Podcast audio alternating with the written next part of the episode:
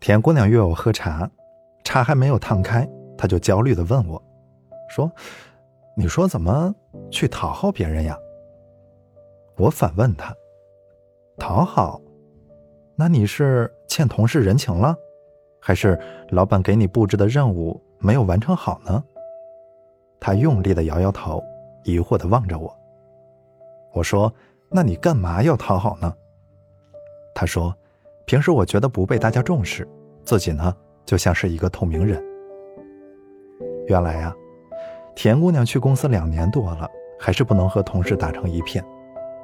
大餐没少请，可是宴请了三十多人，结果呢就去了三个。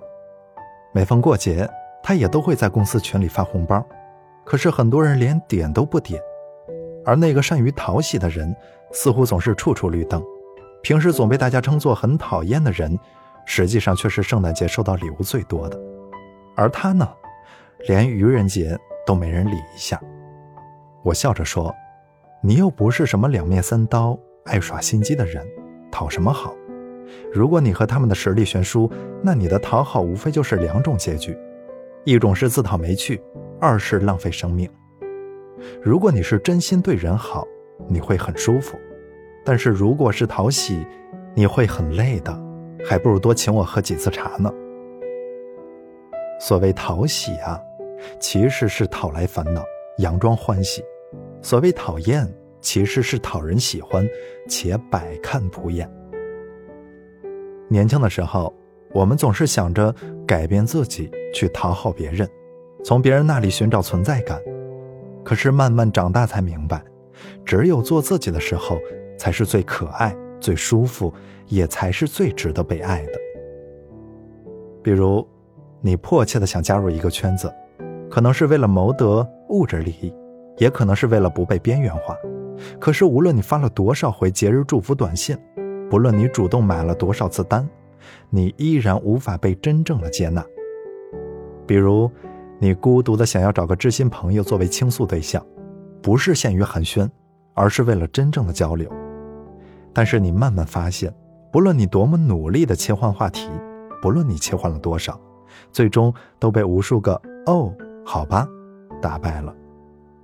当你卑微如尘时，你的谦虚会被人说成低贱，奉承会被人说成讨好。可是你高高在上的时候，谦虚就是有气度，奉承就是有教养。毕竟啊，职场上的来往，本就没有什么慈悲可言。要么是心照不宣的妥协，要么拥有真金不怕火炼的本事。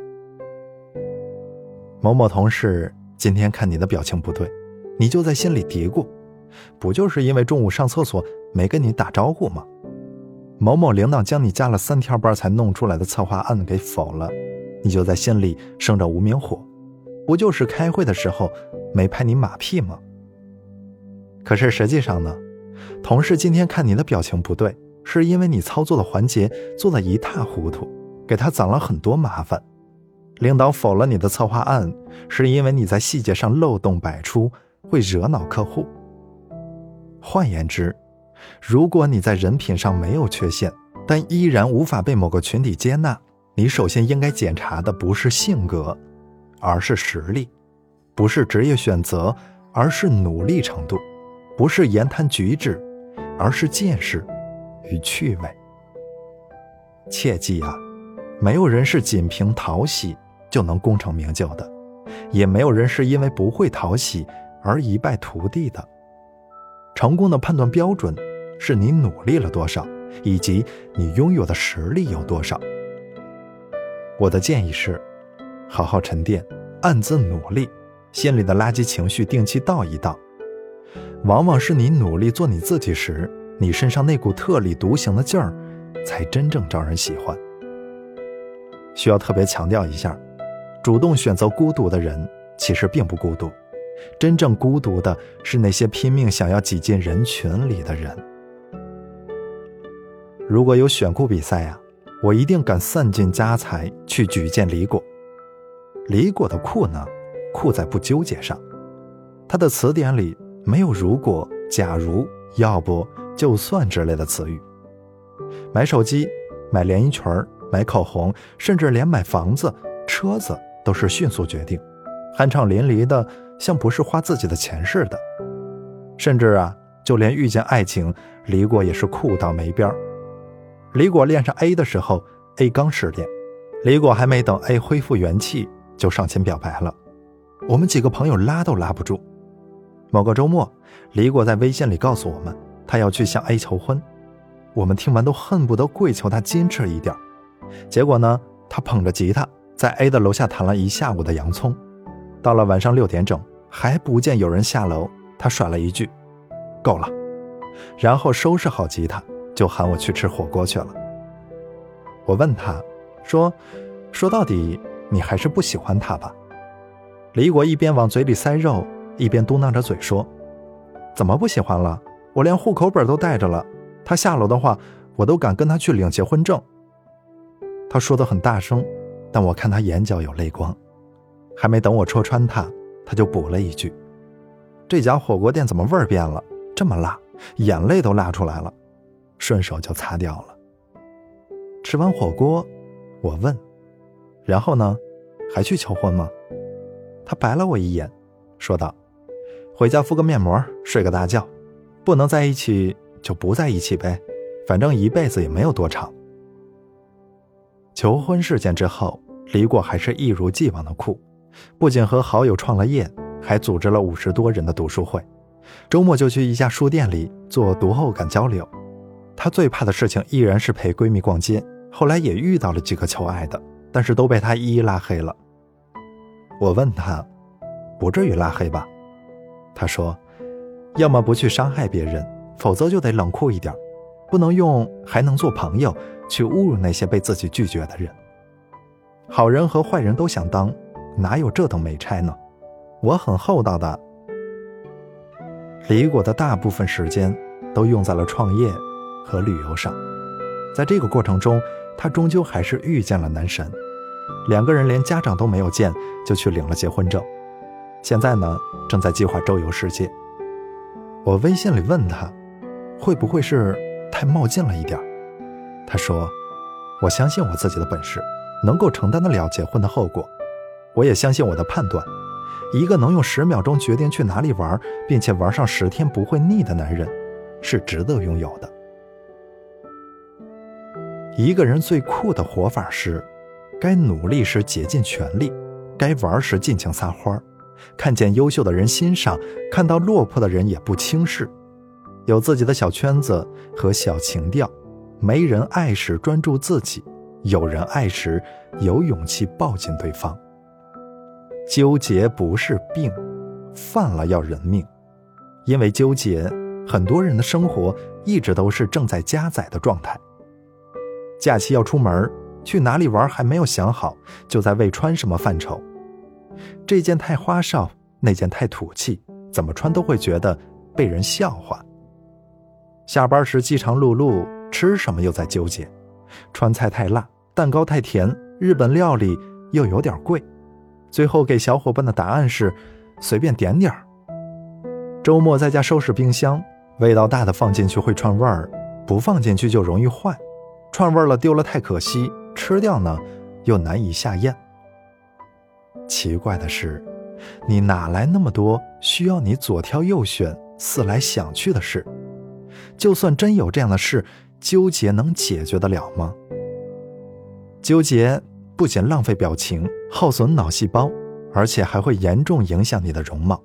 不信你就去照照镜子，看你纠结的时候是不是丑爆了。别人早就不纠结的事儿。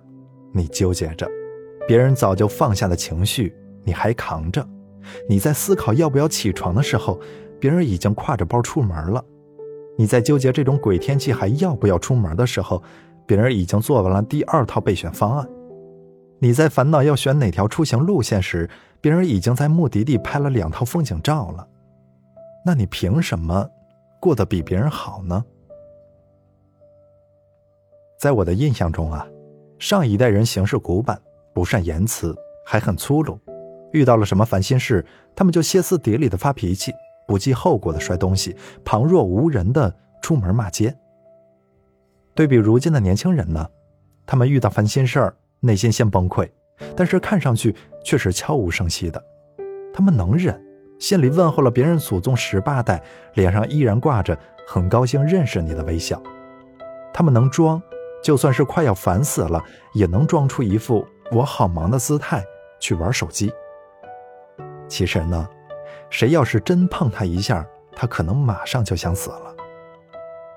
对这样的人来说，长大的过程就像是在慢性自杀，每天杀掉一些天真，杀掉一些认真，杀掉一些热情，杀掉一些梦想，杀掉一种变好的可能。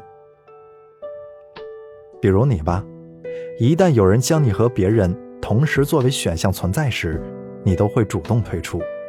所以你的口头禅往往是：“没有关系，你送他回家吧，我自己回家就行。没事儿，我自己能拿，不要紧，你跟别人玩去吧。”实际上呢，这并不是出于真心的怕你为难，而是单纯的怕亲眼见到自己作为放弃的那个选项，所以干脆呢，一开始就将自己排除在选项之外。说到底呢，是骨子里的自卑。是内心太软弱了，听不懂就问这到底是啥？买不起就说有些贵，配不上就说那算了。但是有太多的人听不懂也点点头，买不起说我不稀罕，配不上就说不过随便玩玩。周国平先生有过一段真实的独白：我天性不善交际，在多数场合呢，我不是觉得对方乏味。就是害怕对方觉得我乏味，可是我既不愿忍受对方的乏味，也不愿费劲使自己显得有趣，那都太累了。我独处时最轻松，因为我不觉得自己乏味，即使乏味也自己承受，不累及他人，无需感到不安。你看，真正厉害的人不仅是思想成熟，同时也有独处的底气和实力。他们所经历的一切，让他们的外在变得丰满又立体，内在变得生动又夯实。所以啊，还是得努力呀。都说酒壮怂人胆，以前你也只能借着酒精去表白、去撕破脸，如今你却能借着酒意去清空购物车、去坐过山车，多过瘾！